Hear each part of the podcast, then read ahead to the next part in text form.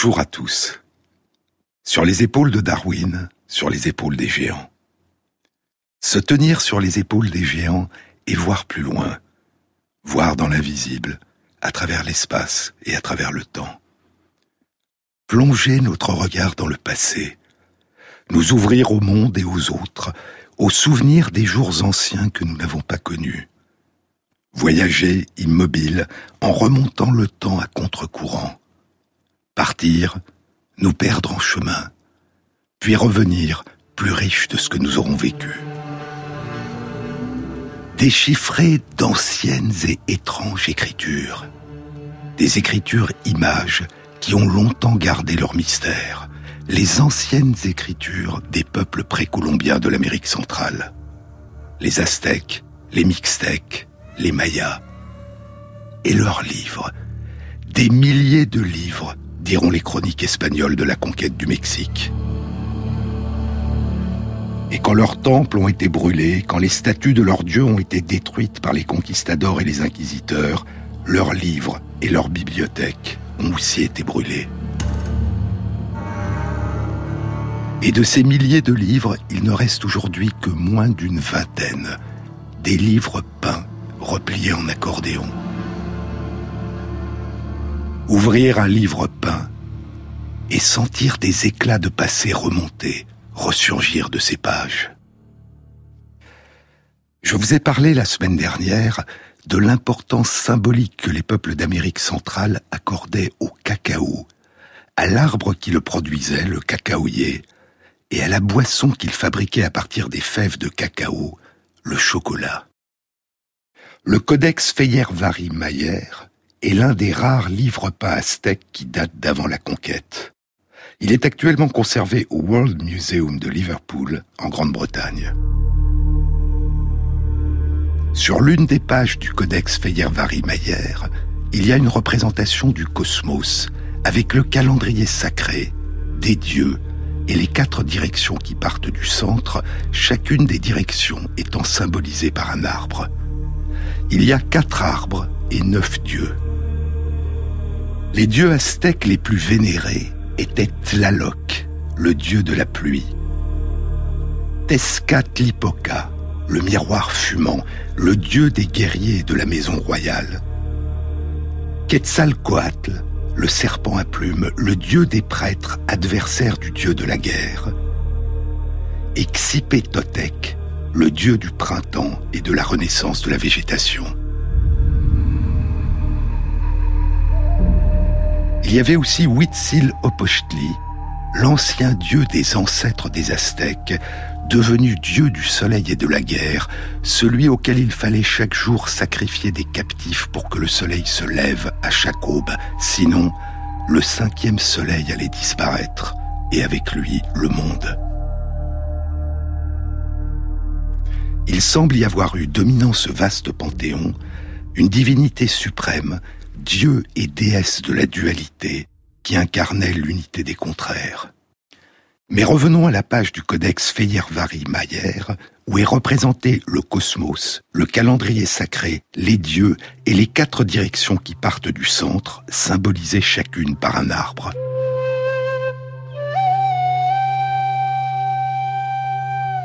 Le sud est à droite sur la page, et l'arbre au sud est le cacaoyer. Au sommet de l'arbre, il y a un perroquet ara, l'oiseau des régions chaudes et humides où poussent les cacaoyers. Le sud est la direction du pays des morts. Et à côté de l'arbre se tient Miklantekoutli, le dieu du pays des morts.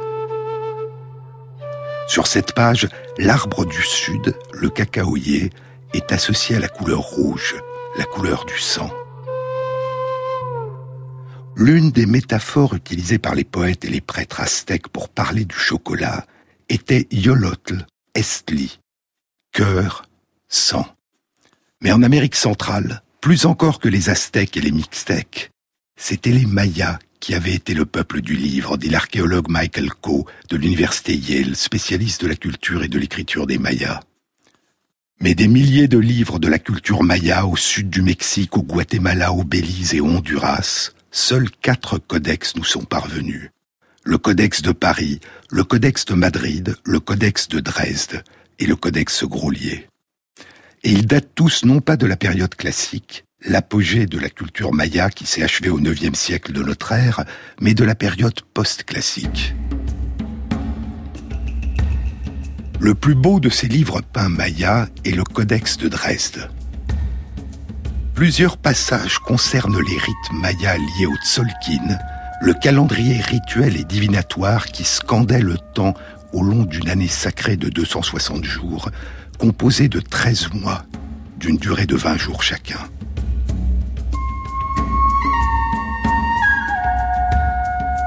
Dans des passages du Codex de Dresde, des dieux assis tiennent dans leurs mains des cabosses de cacao ou des plats recouverts de fèves de cacao. Nous savons qu'il s'agit de cacao, dit Michael Coe dans le beau livre qu'il a écrit avec sa femme Sophie Coe, The True History of Chocolate, la vraie histoire du chocolat non encore traduit en français. Nous savons qu'il s'agit de cacao parce que le texte écrit au-dessus de chacun des dieux indique que ce qu'il tient dans sa main est ou cacao, ce qui signifie en maya son cacao. Dans une autre page du Codex de Dresde qui décrit les cérémonies du Nouvel An, le dieu Opossum s'avance sur une route sacrée qui mène à la ville, portant sur son dos un siège sur lequel est assis le dieu de la pluie. Et le texte nous dit cacao ou hanal, le cacao et sa nourriture. Dans le codex de Madrid aussi, il est question de cacao. Sur une page, un dieu s'accroupit et s'empare d'une branche de cacaoyer pendant que l'oiseau Quetzal, le splendide oiseau aux plumes d'un vert iridescent et à la gorge rouge qui vit dans les forêts des nuages, les forêts tropicales des montagnes d'Amérique centrale, pendant que l'oiseau Quetzal vole au-dessus du cacaoyer en tenant dans son bec une cabosse. Et le texte mentionne le mot cacao, cacao. Sur une autre page du Codex de Madrid figurent quatre dieux. Certains ont la tête droite, d'autres ont la tête penchée vers l'avant. Ils sont tous en train de se percer les lobes de leurs oreilles avec des lames d'obsidienne. Et le tableau montre qu'ils font chacun couler leur sang sur deux cabosses de cacao posées sur le sol à leurs pieds. Un lien symbolique entre le sang et le chocolat, comme le suggérait le codex aztèque Feyervari Mayer, et comme le suggérait l'expression aztèque utilisée pour parler du chocolat, Yolotl Estli, cœur, sang. Et parmi les nombreux ingrédients que les Aztèques, comme les Mayas, ajoutaient à leur chocolat, il y avait les graines rouges de l'arbuste roucou, Bixa orellana, qui donne une couleur rouge, rouge sang, au chocolat. Chez les Mayas, le dieu des planteurs de cacaoyers et des marchands de cacao était Eksha, aussi appelé dieu El on le voit représenté sur l'une des splendides fresques de style maya de la période classique dans le palais de l'antique cité de Cacaxtla, au sud de l'état de Tlaxcala, au centre sud-est du Mexique, à l'est de la ville de Mexico. Sur la fresque qui date du IXe siècle de notre ère, le dieu Eksha, revêtu d'un étrange habit de fauve, est en train de s'approcher d'un cacaoyer. Au sommet de l'arbre, un oiseau quetzal est en train de se poser sur une branche. Derrière le dieu, il y a son sac à dos, une planche de bois à laquelle sont attachés par des cordes des cabosses de cacao et un arbuste, peut-être un tout jeune cacaoyer. Et derrière le sac, il y a le chapeau du dieu. Mais revenons au livre peint en accordéon. La plupart des codex de la période précolombienne qui nous sont parvenus ne sont ni aztèques ni mayas. Ils proviennent de la culture mixtèque qui s'étendait au sud-ouest du Mexique, à l'ouest de la ville d'Oaxaca. Et l'un des plus célèbres textes de la culture mixtèque, qui date probablement du XIVe siècle de notre ère, est actuellement conservé au British Museum à Londres. C'est le codex Zushnotel. Souvenez-vous, je vous en ai déjà parlé. Il forme un très long rectangle d'un peu plus de 11 mètres de long. Il est composé de 47 pages au recto et au verso. Et les peintures magnifiques ont été réalisées à partir de pigments de couleurs éclatantes et brillantes. Le verso du codex compte la vie et les exploits d'un roi légendaire du XIe siècle, huit cerfs griffes de jaguar, le plus célèbre des rois mixtèques qui régna sur les cités de Tilan Tongo et de Teozacoalco. Huit cerfs correspond à sa date de naissance dans le calendrier mixtèque et griffe de jaguar est son surnom. À la page 26 du codex natal, sur la troisième colonne à partir de la droite en descendant, il y a un palais. La date est l'année 1051. Huit cerfs griffes de jaguar est âgé de 40 ans. Et la dame treize serpents, serpent de fleurs, sa jeune épouse, est en train de lui offrir un pot de chocolat qui symbolise le mariage. Et l'on voit clairement, surmontant le pot, le dessin des vagues que forme la mousse du chocolat. Car la partie du chocolat la plus prisée par les Mixtèques, les Aztèques et les Mayas était la mousse. Comment obtenait-il ce chocolat mousseux? La plus ancienne représentation qui nous soit parvenue est peinte en délicates lignes brunes, rouges et noires sur un très beau vase cylindrique à fond beige. Il date de la période maya classique tardive, entre la fin du 7e siècle de notre ère et le milieu du 8e siècle. Il provient vraisemblablement de la région maya proche du site de Nakbe, dans le nord du Petén, au Guatemala. Il est conservé au musée d'art de l'université Princeton aux États-Unis et est connu sous le nom de vase de Princeton. Sur l'une des faces du vase est figuré un dieu assis sur son trône, probablement le dieu Eksha ou dieu El des planteurs de cacaoyers et des marchands de cacao. Au pied du dieu, il y a un petit lapin, un scribe lapin accroupi sur le sol, qui est en train d'écrire, probablement de raconter ce qui se passe dans un livre à couverture de peau de jaguar. Le dieu est entouré de cinq femmes. Elles sont vêtues d'une sorte de sarong peint de motifs géométriques et elles portent des colliers, des bracelets et des boucles d'oreilles. L'une des femmes, debout derrière le dieu, a la tête penchée vers le bas, et elle est en train de verser un liquide dans un grand pot posé sur le sol, à partir d'un vase cylindrique qui ressemble à celui sur lequel la scène est peinte et qu'elle tient à hauteur de son buste. On voit le long filet sombre du chocolat couler du vase dans le pot. Le texte écrit au pourtour supérieur du vase consacre le vase au dieu, indique qu'il était destiné à boire du chocolat et désigne son propriétaire, un noble du nom de Mouan Cook. Cette peinture, la plus ancienne représentation découverte à ce jour de ce mode particulier de préparation d'une boisson de chocolat, montre l'un des principaux moyens utilisés par les Mayas, les Aztèques et peut-être les Mixtèques pour obtenir cette composante la plus précieuse de la boisson, la mousse.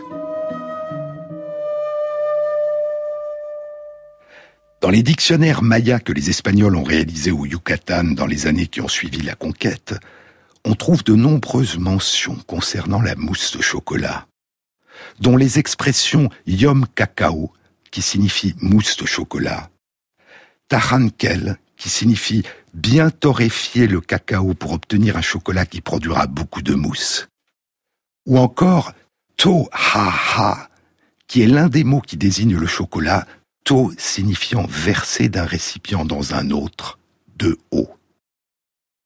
L'une des premières descriptions du chocolat et de sa mousse a été publiée en 1556 à Venise.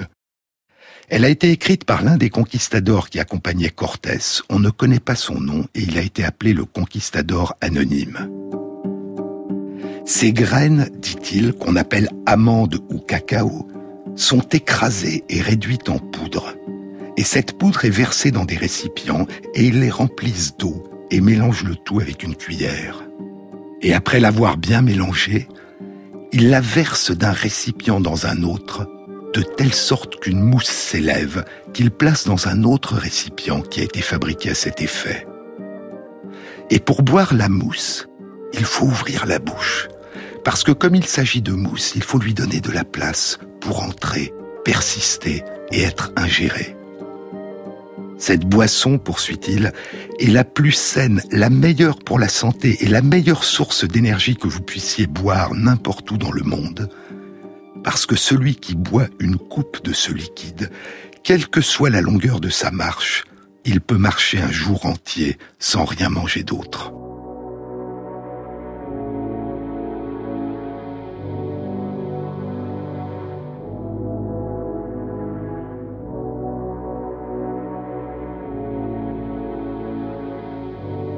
Sur les épaules de Darwin, sur France Inter. Je me souviens d'une terre brûlée alentour, d'une vallée de larmes où chacun cherchait l'amour. Je me souviens des frémissements les plus légers, je me souviens. En demi-conscience, j'allais au fond des ténèbres sous ta robe blanche, la nuit est surnaturelle. Je me souviens d'une voile tendue au fond de la nuit. Je me souviens. Je me souviens de, de monde dans l'univers. Je me souviens de l'appel de la lumière. D'une dame en noir qui gifle le loup des mers je me souviens. Je me souviens par la bride dans l'obscurité. Je me souviens de l'altitude où je me trouvais. Je me souviens boire, boire dans un même ruisseau. Je me souviens. Je me souviens d'un assassin dans la montagne, une digue, un pont, la bataille de Wagram, d'une milanaise et d'un qui vient à mourir. Je me souviens. Je me souviens de matins passés hors de France. Je me souviens du regard des gens de Florence. Je me souviens de savants mains de bourreau. Je me souviens. Je me souviens que le cœur frémit d'amour, que l'amour s'en va si orgueil avec amour. Je me souviens qu'on me déshabille à la nuit. Je me souviens. Je me souviens du parfait vassal que j'étais, pensant à voix basse, pourquoi veut-elle me tuer? Je me souviens comme agité de tremblement, je me souviens. Je me souviens que le père venait de mourir d'une armée anglaise piétinant mes souvenirs. Je me souviens de Murat aux portes de Naples. Je me souviens. Je me souviens. Jean-Claude Amezen. Nous aussi, aujourd'hui, dit Michael Coe, nous avons tendance à ajouter de la mousse à notre chocolat. Mais nous le faisons le plus souvent en ajoutant au chocolat de la crème chantilly plutôt qu'en produisant une boisson de chocolat mousseux. Certains adorent la mousse au chocolat, mais ce n'est pas la mousse du chocolat, c'est une mousse produite à partir d'œufs montés en neige et à laquelle on ajoute du chocolat. La plupart des Espagnols ont été au départ déconcertés par la boisson chocolat qui leur déplaisait et qu'ils trouvaient trop amère. Dans son Histoire du Nouveau Monde publiée en 1565, l'historien et voyageur milanais Girolamo Benzoni écrit Le chocolat semblait être plus une boisson pour les porcs que pour les humains.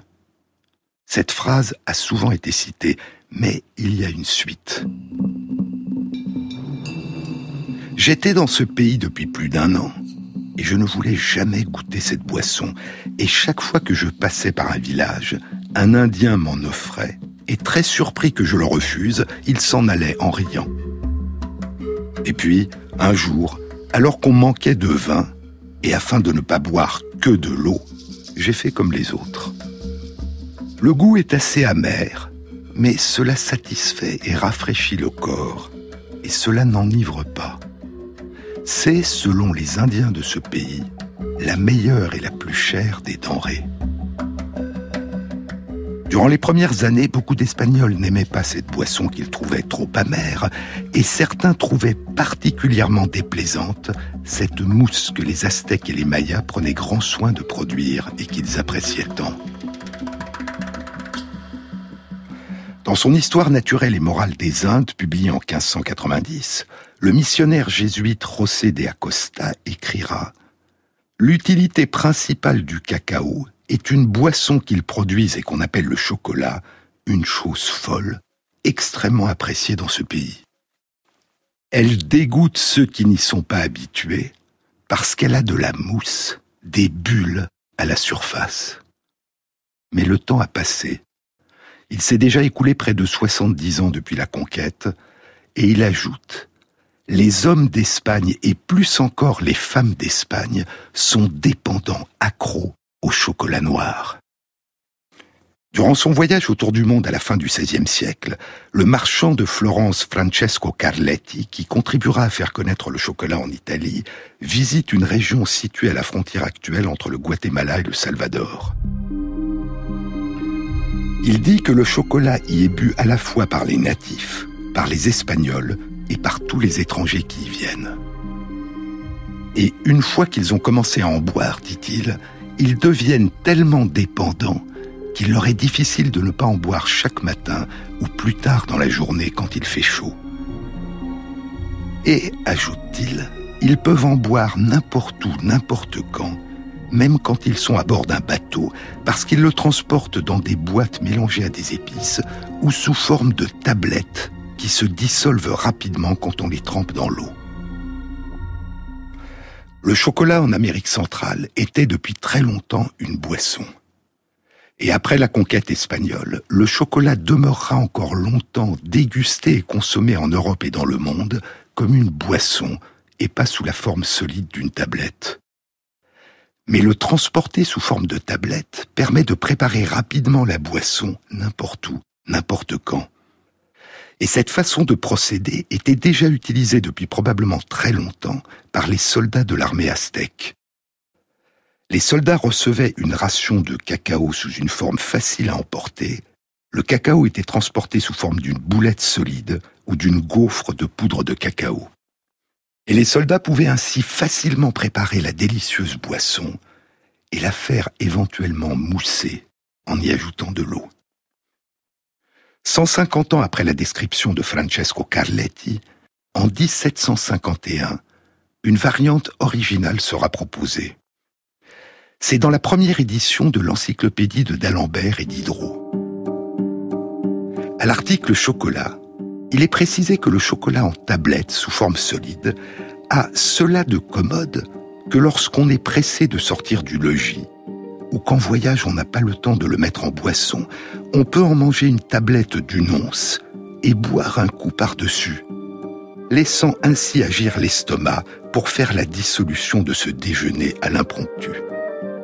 Dans ce cas-là, le mélange d'eau et de chocolat, la boisson, est confectionné non pas avant mais après que le chocolat ait été ingéré sous forme solide. Durant près d'un siècle, les Espagnols puis les autres Européens se demanderont si le chocolat est bon ou mauvais pour la santé.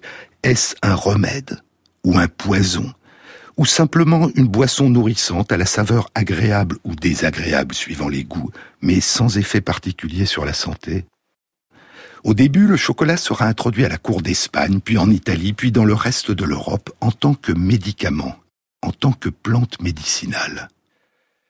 Dès 1570, un demi-siècle après la conquête du Mexique, le roi Philippe II d'Espagne avait envoyé son médecin, le médecin et naturaliste espagnol Francisco Hernandez, dans le Nouveau Monde, pour y découvrir des plantes médicinales, en explorer les effets et les rapporter en Espagne.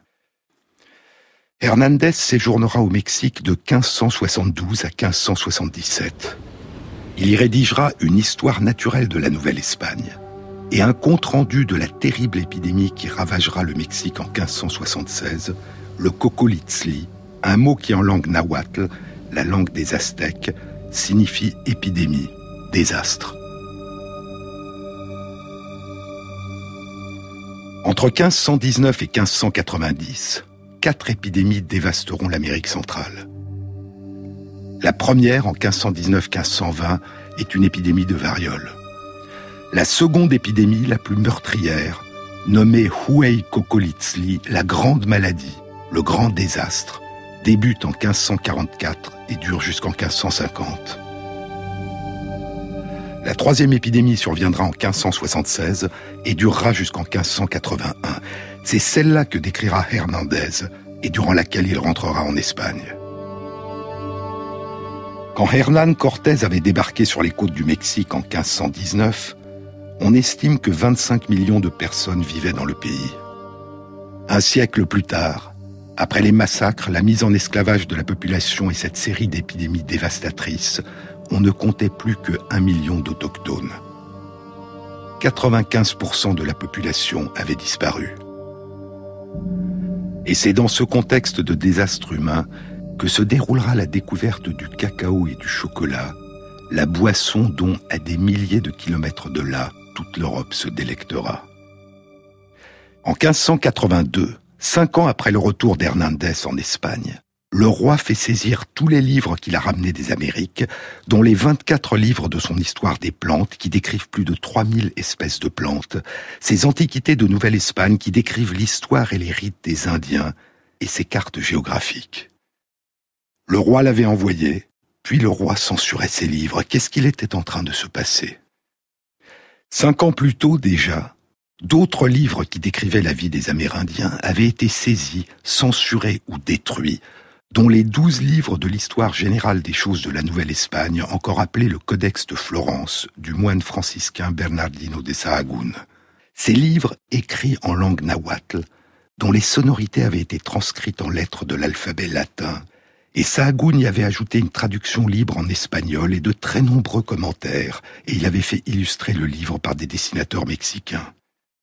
Sahagún était arrivé au Mexique dès 1529, huit ans seulement après la destruction de la capitale aztèque Tenochtitlan. Il avait interrogé des survivants, des tlamatinimes, ceux qui savent, les sages en langue nahuatl, les savants et les scribes, et il avait recueilli les huehuetlatoli, les discours des anciens. Mais le Conseil des Indes en Espagne, chargé d'administrer sous l'autorité du roi les colonies des Indes espagnoles, avait commencé à s'inquiéter des livres qui décrivaient les temps précolombiens où les vaincus vivaient de façon autonome. Il fallait supprimer les informations sur les cultures des Aztèques et des Mayas que leurs descendants pourraient se réapproprier. Il fallait effacer leur mémoire. Et il fallait d'autre part éviter de communiquer des informations géographiques et linguistiques que d'autres puissances, le Portugal, la France, l'Angleterre, pourraient utiliser. L'histoire générale des choses de la Nouvelle-Espagne de Sahagún disparaîtra durant 200 ans et ne sera redécouvert qu'à la toute fin du XVIIIe siècle. Quant aux livres de Hernandez, ils seront enfermés dans un coffre dans la bibliothèque de l'Escurial, où ils seront détruits près d'un siècle plus tard lors d'un incendie de la bibliothèque. Il n'en reste aujourd'hui qu'une seule copie incomplète.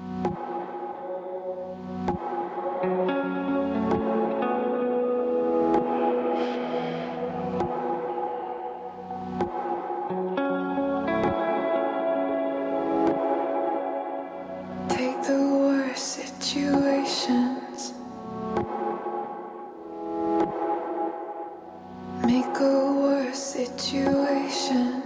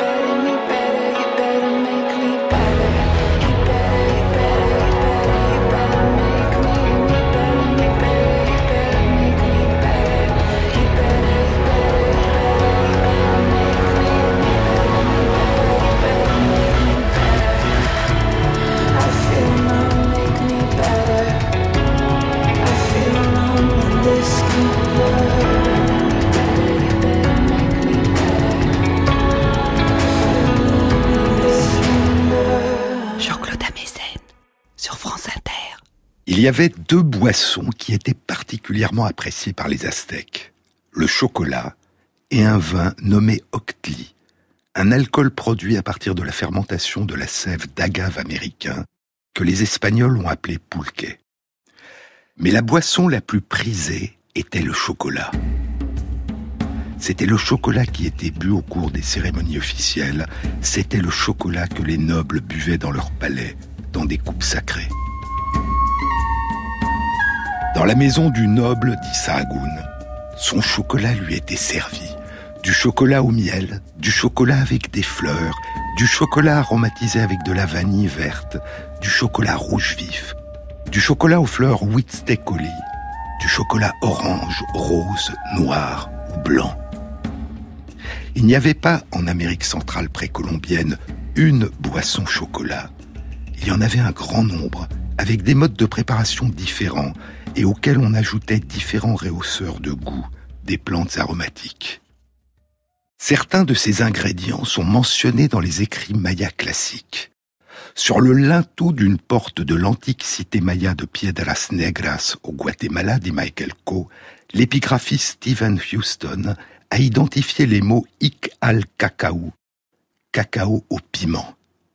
Et le piment était aussi un ingrédient majeur du chocolat chez les Aztèques.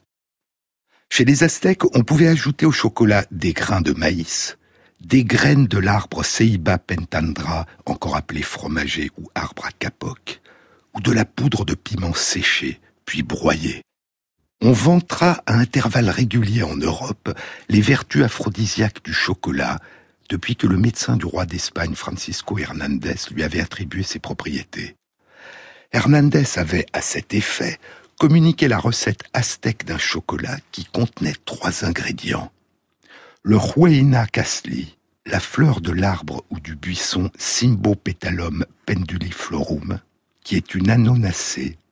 Ses pétales épais ont la forme d'une oreille, et les Espagnols appelaient la plante flor de la oreja, fleur de l'oreille ou petite oreille. Ces pétales étaient très prisés par les Aztèques et la fleur avait trois noms différents en langue nahuatl, grande oreille, oreille divine et oreille fleurie. La fleur était séchée, réduite en poudre et la poudre était ajoutée au chocolat. Un deuxième ingrédient était le tlilxochitl, la fleur noire, Vanilla planifolia, la principale orchidée utilisée pour produire la vanille. Et le troisième ingrédient était le Xochitl, une plante apparentée au poivre noir. Pris avec le cacahuatl, le cacao, dit Hernandez, en plus de ses vertus aphrodisiaques, cela donne un goût agréable et tonifiant, réchauffe l'estomac, parfume la laine, combat les poisons et diminue les douleurs intestinales et les coliques. Hernandez avait aussi rapporté une autre recette, celle d'un chocolat rafraîchissant, doux et nourrissant et sans autre effet particulier. Il fallait broyer ensemble un mélange de fèves de cacao grillées et de cœur des graines des fruits oranges de l'arbre Puteria sapota, puis y ajouter des grains de maïs broyés. On pouvait y ajouter du miel, puis il fallait le battre jusqu'à ce qu'apparaisse la mousse. Il y avait aussi, disent Michael Coe et Louise Michel, anthropologues à l'Université de Montréal, d'autres ingrédients non mentionnés par Hernandez. On pouvait ajouter au chocolat yoloxochitl, fleurs de cacao, les fleurs de Magnola mexicana qui ont la forme d'un cœur, et eloxochitl, la fleur du Magnolia dealbata, ischixochitl, une plante bourreria apparentée à la bourrache officinale, et le roucou, qui donnait une couleur rouge au chocolat. Sahagún insistait sur certains effets néfastes d'une consommation excessive de chocolat. Le cacao, lui avait dit ses informateurs, quand on en boit trop, surtout quand il est vert et tendre, il rend sous il agite, il fait que l'on se sent étourdi, il rend confus, il rend malade, il dérange. Lorsqu'on en boit raisonnablement, le breuvage nous rend gai, il nous rafraîchit, il nous console, il nous revigore. On dit alors Je mouille mes lèvres, je me rafraîchis. Mais, dit Louise Paradis, il est probable que Sahagún faisait une confusion. L'effet qu'il attribuait à un excès de chocolat provenait sans doute de certains ingrédients qui étaient ajoutés en certaines occasions au chocolat, des champignons hallucinogènes ou de l'ololiuki, les graines de la plante grimpante à fleurs blanches rivées à corimbosa, qui ont un effet hallucinogène. Ceci expliquerait davantage, dit-elle, l'état dans lequel il décrit les consommateurs excessifs de cacao. Je vous ai dit la semaine dernière que les fèves de cacao étaient aussi utilisées en Amérique centrale précolombienne comme monnaie. Une heureuse monnaie, avait dit en 1530 le chroniqueur milanais Pietro Martire d'Anghiera, Pierre Martyr, une heureuse monnaie, car c'est une monnaie qui pousse dans les arbres. Mais quand il y a une monnaie, Probablement à toutes les époques et dans toutes les régions du monde, quel que soit le support utilisé pour la monnaie, il y a des faussaires qui essayent de fabriquer de la fausse monnaie. Et il en était de même chez les Aztèques. Écoutons Sahagún. L'escroc, celui qui contrefait le cacao, il rend les grains blancs et plus gros en les mettant dans les cendres brûlantes ou en les enduisant de pâte d'amarante ou de cire ou en utilisant des fragments de noyaux d'avocat qui sont sculptés comme des fèves de cacao. Il recouvre ces fragments avec des pots de fèves de cacao et les fèves fraîches de cacao. Il les introduit, les mixe, les mélange avec les fausses ou avec les petits grains, les vides et les éclatés pour tromper les gens. Le cacao précolombien, monnaie d'échange et breuvage des dieux. C'est un article passionnant de Louis Paradis, publié en 1979 dans le journal d'agriculture traditionnelle et de botanique. Tout ou presque, dit-elle, pouvait être acquis en échange de grains de cacao. Et le système de mesure contribuait à faciliter le décompte du cacao. Ce système était, comme dans le cas du calendrier ou d'autres calculs arithmétiques, un système vigésimal. Souvenez-vous, je vous en ai déjà parlé. Un système vigésimal ou vicésimal, du latin vicesimus, vingtième, non pas un système décimal à base 10 comme le nôtre, mais un système à base 20, allant de 0 à 19. Ainsi, dit Louise Paradis, 400 grains de cacao, 20 fois 20, équivalaient à un zontle. 20 zontles, 8000 grains, équivalaient à un xikipiles. La carga, qui était considérée comme le poids maximum que pouvait porter un homme sur son dos durant les longs voyages des marchands, un poids qui variait selon la dimension des grains entre 25 et 30 kilos, la tcharga correspondait à 3 xikipiles, c'est-à-dire à 24 000 grains. À titre d'exemple, la province de Soconusco, une région riche en cacao située sur la côte pacifique à la frontière du Mexique et du Guatemala, une région qui avait été conquise par les Aztèques, devait payer à la capitale aztèque un tribut annuel de 400 chargas, c'est-à-dire l'équivalent de 11 tonnes de cacao par an. Les grains de cacao n'avaient pas une valeur monétaire fixe. Il semble que leur valeur ait varié selon la région. Là où l'on récoltait le cacao et où il était abondant, la charga valait moins qu'à l'intérieur des terres. Et la valeur ne variait pas seulement à travers l'espace, mais aussi à travers le temps, en fonction des années, c'est-à-dire en fonction des quantités récoltées.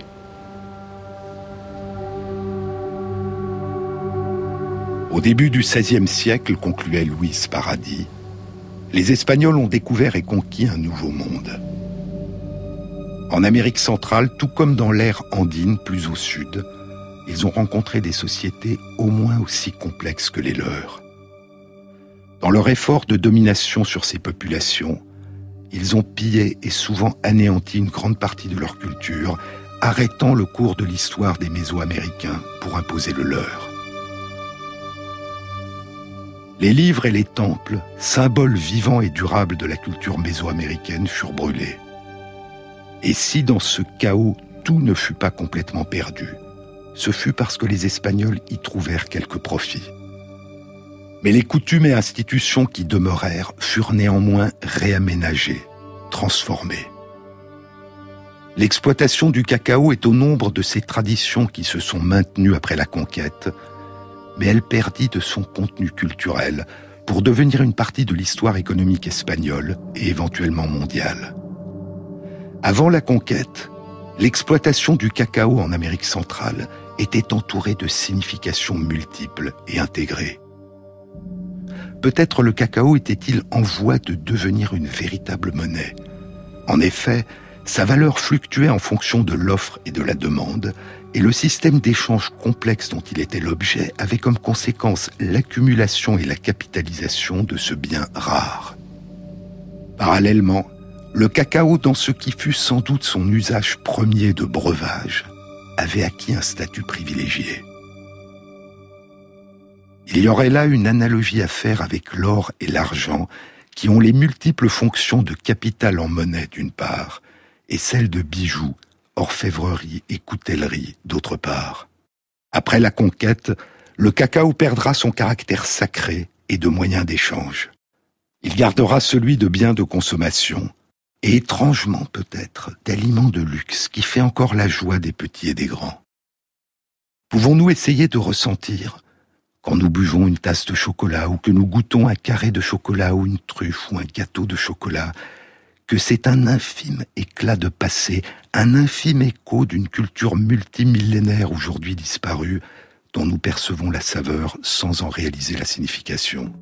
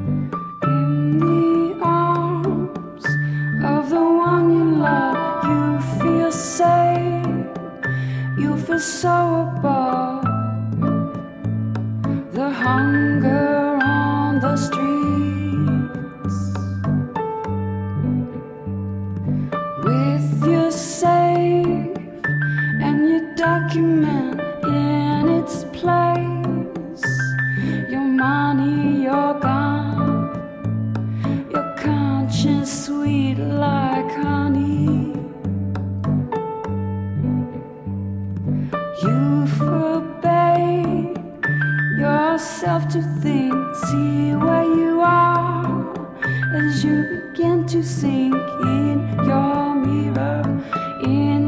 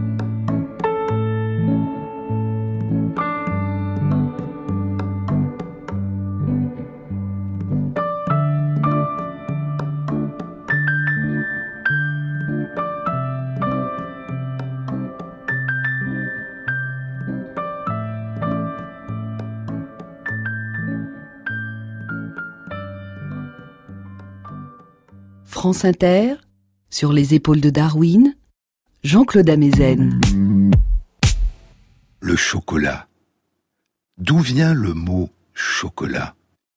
Dans la langue nahuatl, la langue des Aztèques, l'accent est mis sur l'avant-dernière syllabe et les noms se terminent par la sonorité tl. Des sonorités que beaucoup d'Espagnols au moment de la conquête avaient beaucoup de mal à prononcer ou même à entendre.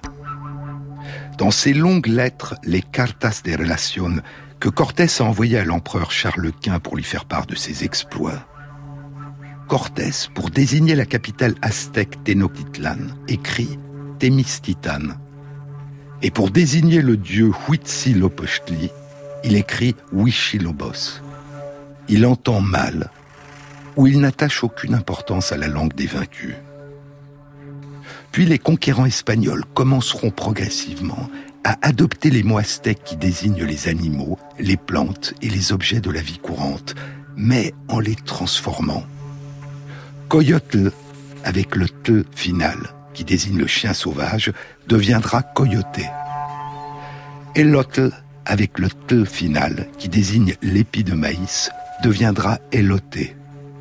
Mais d'où vient le mot chocolat, chocolate Est-ce qu'il dériverait d'un mot nahuatl, chocolatl, avec le tl final, chocolatl devenant ensuite pour les Espagnols chocolate Mais, dit Michael Coe, le mot chocolatl n'existe ni en aztèque ni en nahuatl ancien. Il ne se trouve ni dans le dictionnaire d'Alonso Molina, publié en 1555, ni dans le grand livre de Sahagún, ni dans le Huehuetlatoli, les dires des anciens. Dans ces anciens recueils de mots nahuatl, la boisson chocolat se dit cacahuatl, l'eau de cacao. Et Cortés désigne la boisson chocolat par le mot cacao. C'est durant la seconde moitié du XVIe siècle que les Espagnols commenceront à utiliser un mot nouveau, chocolatl, avec le tl final. Et le médecin Francisco Hernandez utilisera lui aussi dès les années 1570 le mot chocolatl. La boisson, dit-il, était composée en part égale de cacahuatl, de la poudre de fèves de cacao, et de pochotl broyé, des graines de l'arbre Ceiba pentandra, remuées avec une touillette de bois, un molinillo, pour produire de la mousse. Et c'est à cette période que le mot chocolatl est transformé par les Espagnols en chocolaté. D'où vient le mot? Le dictionnaire de la langue espagnole de l'Académie royale espagnole, comme la plupart des dictionnaires, dit Michael Coe, indique que le mot dérive du nahuatl, chocolatl, qui lui-même dérive de choco, cacao, et de latl, eau. Mais aucun de ces deux mots, dit Michael Coe, n'existe en nahuatl. Le mot, dit-il, pourrait être dérivé de xocoatl, à partir des deux mots xoko, la racine du mot amer, de atl, qui signifie l'eau. Mais, dit Michael Coe, c'est peu probable. Avant de le boire chez les Aztèques, les Espagnols ont d'abord découvert le chocolat chez les Mayas, dans le Yucatan, en 1517. Dans le dictionnaire espagnol maya du XVIIe siècle, aujourd'hui à la Bibliothèque nationale autrichienne à Vienne, le chocolat se dit chacauha, qui signifie eau chaude ou chocolat chaud, ha signifiant eau mais aussi chocolat et chacao signifiant chaud. Ce qui fait supposer que les Mayas buvaient leur chocolat chaud. Un autre mot pour dire chaud chez les Mayas du Yucatan est chocol. Et en langue maya quiché, le verbe chocolate signifie boire du chocolat ensemble. Le philologue mexicain Ignacio Davila Garibi a été le premier en 1939 a proposé que les Espagnols ont emprunté au maya le terme chocol, puis, ayant envahi le Mexique, ils auraient remplacé le mot maya ha, qui signifie eau, par le mot nahuatl atl, qui signifie aussi eau, donnant ainsi chocol atl, puis chocolaté. Cette hypothèse suggère une créolisation, un métissage de deux langues autour d'un même mot, donner un suffixe nahuatl à une racine d'un mot maya, rendre un mot maya familier dans la langue nahuatl pour des envahisseurs qui passaient d'une région, d'une culture et d'une langue à une autre. Mais il y a une autre possibilité encore, d'une toute autre nature, qu'évoque aussi Michael Coe. Le mot nahuatl qui désignait chocolat, nous l'avons vu, était cacahuatl, l'eau de cacao. Caca en grec et le pluriel du mot kakos, qui signifie mal. Caca, ce sont les choses mauvaises. Et dans beaucoup de langues européennes qui utilisent les racines grecques, dont l'espagnol, caca, comme en français, signifie caca, excrément, crotte. Pour les Espagnols, appeler une boisson de couleur marron à laquelle ils ont rapidement pris goût caca, même avec un suffixe watl, était peut-être gênant. D'où, dit Michael Coe, une raison supplémentaire d'importer un mot d'une autre langue, la langue maya, et donner à ce mot une couleur locale en lui ajoutant le suffixe atl, o. Mais l'étymologie est une science souvent incertaine, et c'est le plus loin pour l'instant que l'on puisse probablement aller.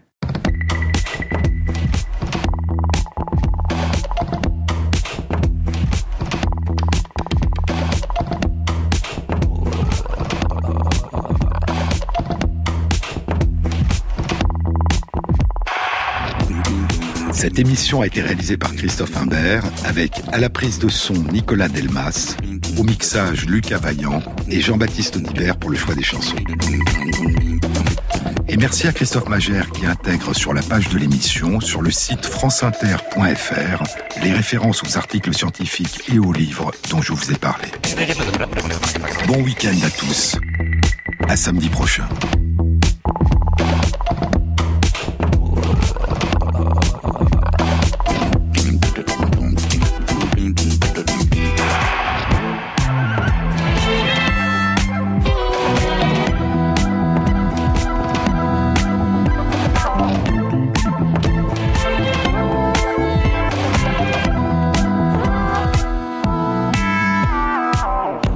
Et c'était sur les épaules de Darwin présenté par Jean-Claude Amezen.